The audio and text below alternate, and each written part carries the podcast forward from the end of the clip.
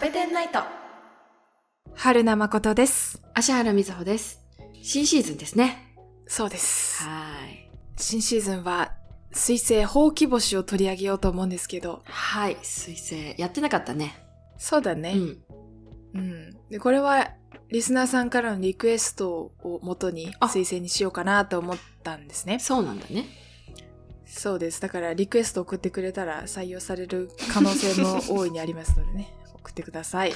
また募集して ます。ありがとうございまというこすとでよろしくお願いしますということで、はい、じゃあ冒頭のね、うんあの、問題提起。じゃあ、水星、今回は水星ってうん何でしょう、ほうき星って何でしょうってところなんですけど、なんでしょう水星って、うんそう、聞いてどんなイメージありますか彗星ってきどんなイメージうん。あの後ろにめっちゃ後ろ後ろなのかあれはなんかすごい伸びてるよねこうひわーってそうだね。その伸びてる伸びてるそ。の画像のイメージがありますねあとはい。ハレー彗星って有名ですよね有名です。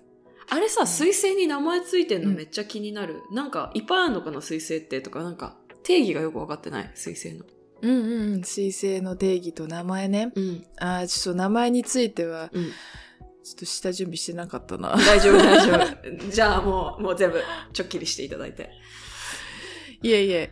まあでも、水星のうん名前の付け方ってね、うん。決まってるんで、それもちょっと今、パッと調べました。あ、はい。ありがとうございます。できるなあよ、もうお主は。 え、あとは彗星なんだろ今のところ、尾がある、うん。まあすなんか伸びてるっていうのと、そう、ハレー水星とか、あと、水星の定義がいまいちよくわかんないうとうか。ん。よくわかんない。あの、流れ星とどう違うのかよくわかってない。ああ、はいはいはい。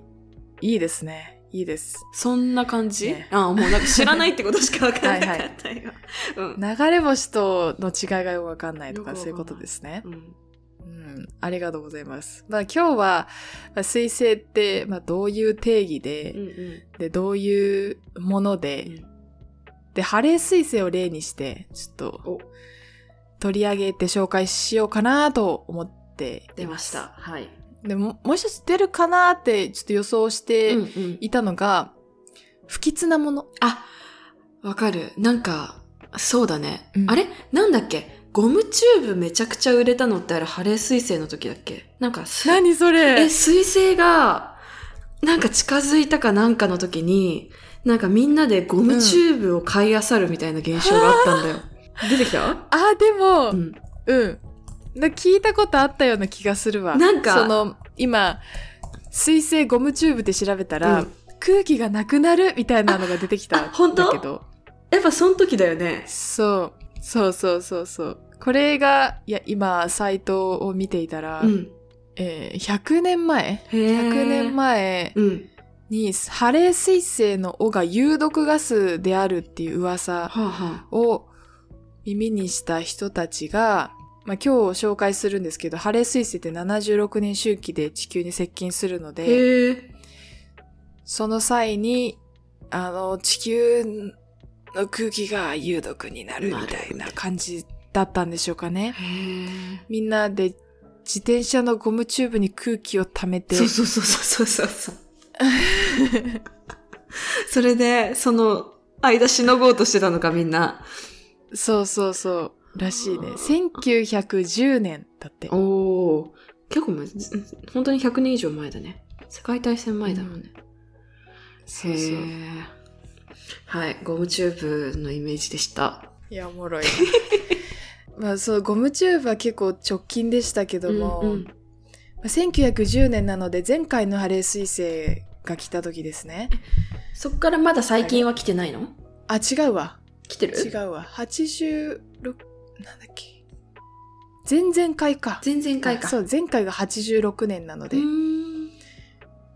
ですね。まあそういうこともありつつ、うん。まあ、他にも平安時代とか、あと中国の秦の始皇帝の時代にもハレー彗星が、へえ。が記録されてたりなんかするらしいので、そこにもまあ軽く触れつつ紹介していくんですけども、はい。はい、よろしくお願いします。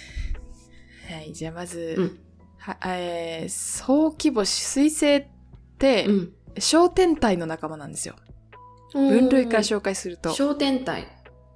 あの、あれそう小天体と小惑星って何が違うんだっけ小天体の中うにん小惑星とか水星が含まれる。ほーん。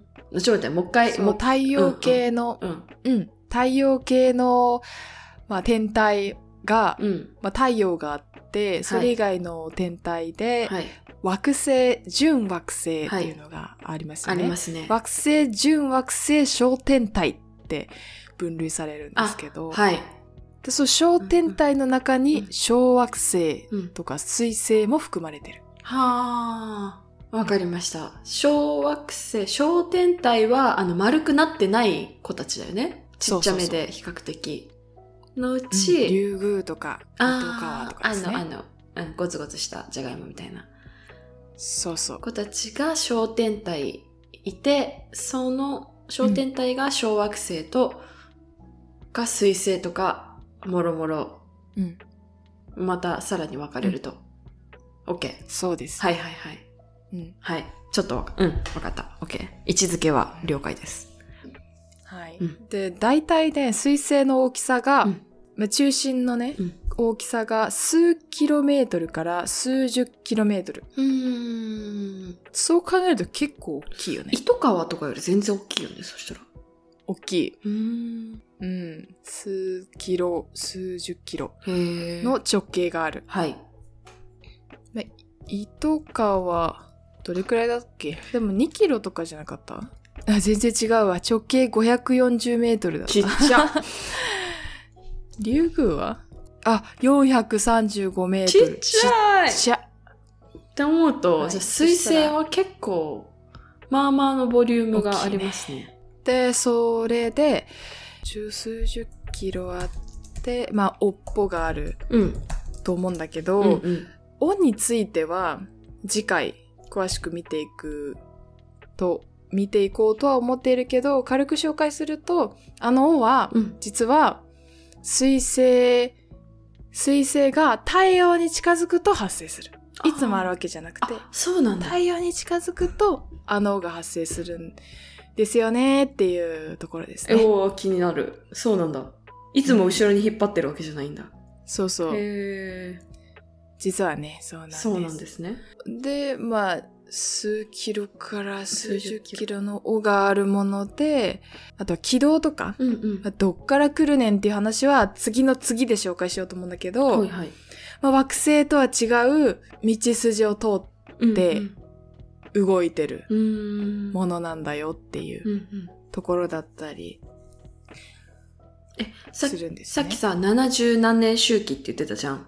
ハレー彗星。っはい。てことは、じゃあそのそうですよなん70何年に1回来るハレー彗星っていうのは、毎回同じ、こう、物体あの、物理的に同じものが回ってるの来るの来てんのそうそう。そうなんだ。同じものなんだね。同じものが来てる。はいはいはい。わかりました。うんじゃあ、ハレー彗星についてうん見ていくか。うん。ハレー彗星っうて、ん。まあこれまで何回か探査が行われ、世界中の探査機によって、うん。もちろん日本も含む、JAXA も含む、世界中の探査機によって観測されてるんだけど、うん。大きさがう、ん。だいたいね、8×15 キロ。 8×15 8キロ。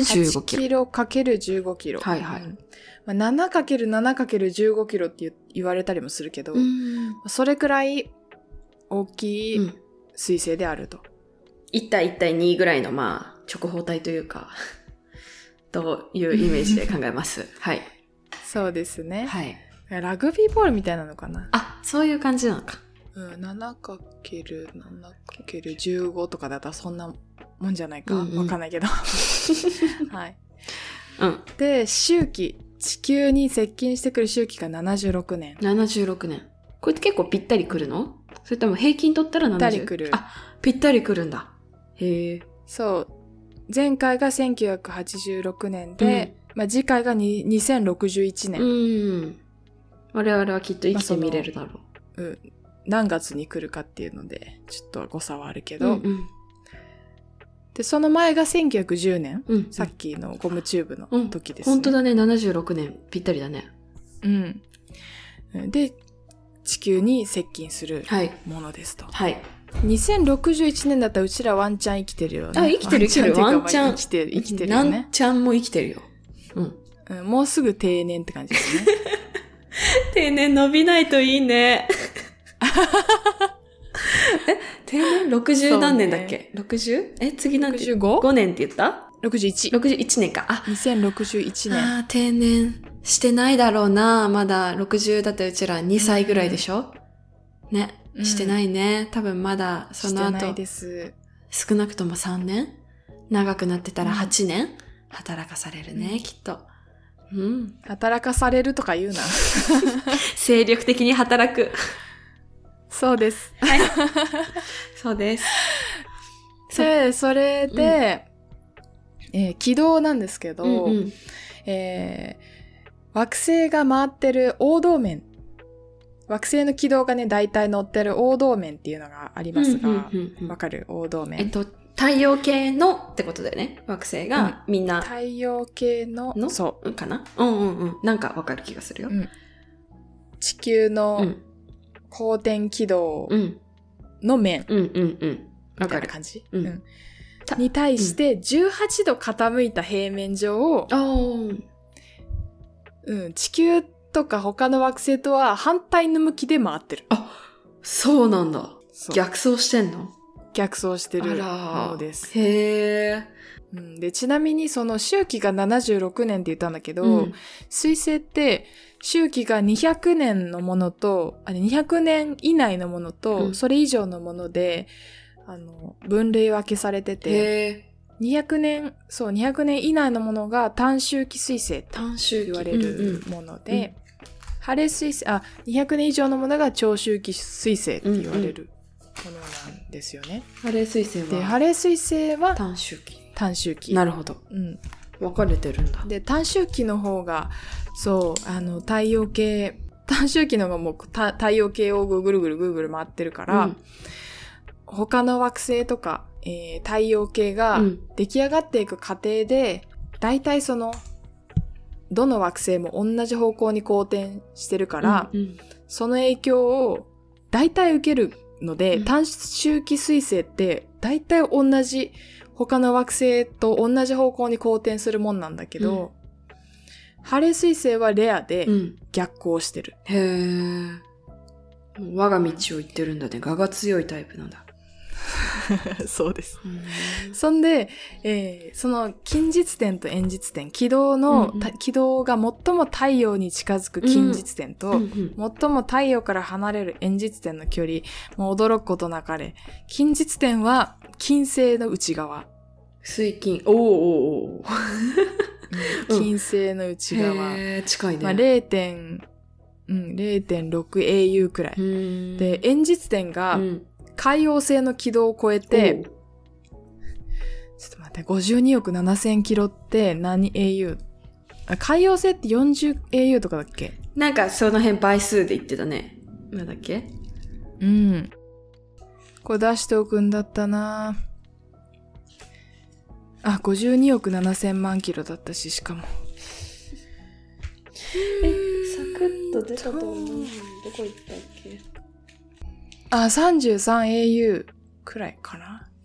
なんかその数字は聞いてた。海洋星。うん、30au だ。海洋星が 30au で、うんハレー彗星の演日点がえ 33au くらい。おハレー彗星が三ん一緒くらいってことハレー彗星が星が 33au。 30?33au。海王星が海洋星よりも、さ海洋星が30。あ、30か。オッケーオッケーオッケーさらに、向こう側に。うん。あ、冥王星か 40au って。うーん。冥王星40か。冥王星って遠いね。うん。じゃあ、ハレー彗星は、じゃあその一番近づいて金星の内側、えー一番遠くなって、海洋星より外側までこう、お横断してというか、えーそうそうそう。斜めに逆走してうん。いるんですね。そうなんです。ちょっとトリッキーな軌道ですよトリね。ッキーですね。そう、ポイントとして、そんだけ、あの、太陽系の内側も通るわ、外側も通るわっていうのが重要なんうですね。ーんうんえーまあ、金星と金星やら水星やらうん地球やらの物質を構成してる物質うと、ん海洋星とか、えー天王星海洋星とかを構成してる物質って、まあ、違うと思うので、うんうんまあ、片や岩石惑星片や水惑星、うん水あ氷惑星氷惑星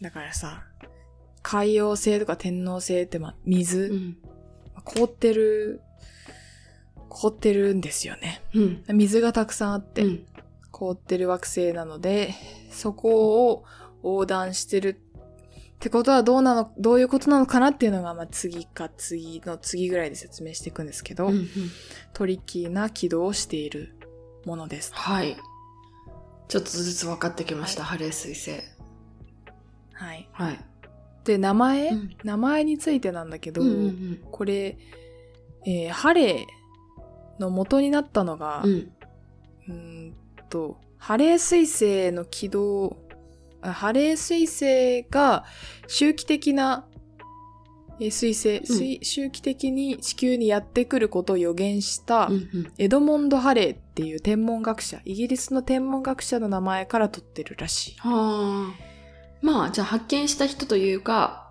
あこれ周期的に、ま、ちょいちょい来るやつじゃんって分かった人思っえーそれは計算したのか何なのか分かんないけどそうそう予想した人そうそう。んんえー彗星ってもともとその突発的うなんものだと、突発的なものというか周期的なものではないと思われてたんだけど、エドモンド・ハレーが惑星の運動理論を用いてその彗星ハレー彗星含む彗星の軌道を計算したところあハレー彗星は周期的に地球にやってくるものだからうんまた来るよねっていうところを予言してそれが当たったと。おーそれいつ頃のお話ですかねハレー1600年代1700年代600年代700年代、なるほど600年代後半から70 700年代前半なるほど前半エドでモす、ンド・ね。ハレーさんねうん、オッケこのーハレー彗星って、うん、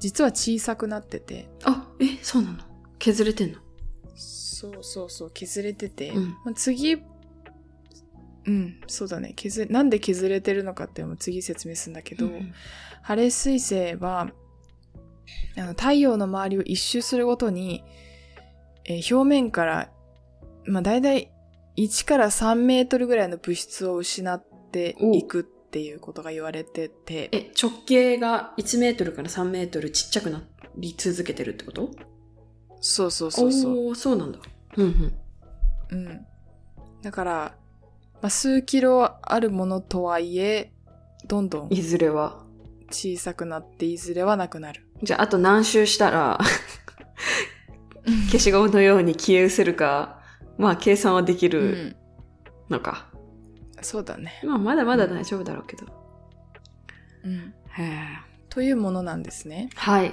まあ、特徴として謎の軌道うん面白い軌道惑星とは全く異なる軌道を持って、うん地球に周期的に到来する76年に一度到来するもので、うんでだんだんすり減ってるっていうのが重要です。はいわかりましたいやなんでそのハレー彗星って悪いものっていうイメージがついたんだろうっていうたまたま、うーんたまたま重なった見た目が良くたないまに、まあ、見た目じゃないですか見た目かなこう、ちょっと派手すぎる。なんか、隕石っぽい。うん多分ね、うんめちゃめちゃ派手だと思って あの流星とどう違うのかっていうのがね、うん最初に出てきたと思うんだけど、うん流星ってじゃあ逆にどういうものなのかっていうと大きさがだいたい数ミリ、あ、そんななんだ。うんうん。ちっちゃいね。そう数ミリの塵ダストと言われるものですへねーダストが、地球の大気圏に落下して、うんえー大気大気の、まあ、分子うんとはいはい。うん。衝突して、熱くなって、まあもまあ、燃えてる燃焼をしてうん、うるんうんので光ってるんですね流星って。うん。なるほど。じゃあ大気圏の中を、そのゴミ、ゴミ的な塵が落ちてきて、そうそうそう燃えて、燃え尽きるまでの光ってことか。そうシュイって。へえ。うん、だからさ数数ミリが燃え尽きるのと、うん。まあ数ミリが燃え尽きる流星見たことある人わかるかもしれないんだけど、うん一瞬で消えるよね、結構ね、うんうん長願い3回言えないくらい短いじうゃんん、うん。うん見たかどうか確信持てないぐらいだもんね。ヒュって。そうだよねんみたいな。 そうそう そうなる。そうなんだけど彗星はこれに対して、数キロの天体うがん地球に接近して、えまた遠くに行くまでの間、ずっと光って見えてるからおー、全然違うじゃん。うん。そう、地球の上空に、空に、えー見えている近づく時間もすごい長いし、光もすごい強いへし、え。どれぐらいでさ、で近づいてきて、遠ざかっていくの空でえー何日ぐらい見られるの、えーっとね、そう、1910年の、うん。うん。えーハレー彗星の時は、ハレー彗星の頭が地平線に沈んだ後うも、んハレー彗星の尾が、えーっと、まあ、真夜中、うんうんうん真夜中空のてっぺんまで、うん。なあるくらいでかっうん、だったらしいので、うーんと、そうなると、そうなると、6時間とか、うーそんな、それくらい、あ、でもそんなまあ、数時間。数時間の話なのか。そうかそううか。ん。確かね、ハレー彗星の速度、うんうん公転速度が、えー、1910年に地球周辺を通過した際は、相対速度が 70.56km 毎秒。1 70.56秒間に70キロもう進普む。通に車ぐらいだなうん遅いな。普通にもっと速いもんかと思ったうん。まあでも、まあ位置とかうんによるのかな。そうだねまあ、相対速度、まあそうか、地球の公転し公転速度と、うんハレー彗星の、まあ、公転速度の相対速度が70キロ。だけど、うんうん地球は自転してっから、うんうんその分その見え、見える速度はまた別か。あーあー確かにそうだね地球、そうだね地球どっち側から見るかにもよるしねそうだそうだ確かに、はい、ということらしいです。まあ見たことないんで、ね私。 見たいハレー彗ね楽しみだねでも月見れるのうちら定年直間際だよ星。そうです。映像さそうで一日中撮ってた人とかいないのかなこの前のやつああ、ありそうだねねタイムラプスとかで誰か撮ってくれてないのかなタイムラプスってあるんかなその時ないか。ハレー彗星映像。おすごい。私もなんか、見た。うちハレー彗星大接近1986年4月のテレビ番組がある。あ、本当すごいね。うん、どれくらいで見えるのかは、まあ見てからのお楽しみ。お楽しみかすごい な。お預け期間が長えな。長いね。っていうことなんですね。ちょっと後で調べよはい。まあでも、ハレー彗星、う同じものを見て、あ昔のさ、例えう。うば、ん。さえー冒頭にもちょっと触れたけど、真の始皇帝も、うんうなんん。か真の始皇帝時代はね、ハレー彗星、4回出現とか書い、あの、彗星が4回出現へえ。した記録が残っててあ、ら。そのうちにハレー彗星もあったとへ。え。あと634年、日本書紀にも彗星の記録が見見つかってたり、お平安時代にはハレー彗星、まあ、彗星か、ー。うん彗星が出現するたんびに元号が変わってたり、ああ、やっぱり不吉だって思われたんだね。 え、それ面白いね。そっか。うん76年には。一条天皇の時代とか、うーん。言語をう変んえて。まあハレー彗星だけじゃないけど、彗星が見えるたんびに、例えば永遠から永祖に変わったり、うん永長から上徳に変わったり、まあ私、あんまり聞いてもよくわかってないんだけど。わからないけれどへえ言語を変える、うん、分かりやすいね面白いね水星の周期と言語そう面。白いと思いましたあとは絵画にも水星って描かれてて、うん中世の、中世の最後の画家誰だろうのジオットあジョッってトいかう人がいらっしゃるけど。あ、知っちてょっると知ってのる、ジョット。せイエス生誕のフレスコ画うんうんの上の方にも水星があったり、うんうんうん、あれかなイタリアレスコ私が見に行ったんだよねジョットの壁画おお、ジョットのね壁画なの壁画えっとねなんだっけちょっと待って何せ何礼拝堂だっけ Wait 見に行ったよ見に行った行ったジョットのスクロベニ礼拝堂ではない今出てきた。スクロベニ礼拝堂スクロベニ礼堂のその、それかわかんないけど、うんあ、スクロベニ礼拝堂の壁画がそれであるって書いてある。見見ました見に行きましたよちゃんとすげえ行きました、行きま素し晴た。らなんて勉強やするつとなんてやつだなん、ど、どの壁画なんだろうすごいね。これだって、どれだあ、東方三博士の礼拝。あるあるあるある。写真。ほら。マジあるある。めっちゃぼやけてるけど。これなん だ。そう、らしいよ。 これなんだ。あ、こうれ、ん。大観先生じゃん。下は。そう。ほら。横山ほら大観も水星描いてる。おー、ほんとだ撮ってきたよ。すごい写真。あ、これ水星モチーフなんだ。なんで、確かに、なんで流れてんだろうとは思った。こんな感じなの、全体は。おー。完全でにかっ、皆さんを置いてけぼりにしてるけど、あの、検索してみてくださ い。じゃあ、イタリアスのクロベーニ礼拝堂パねド。バにあります。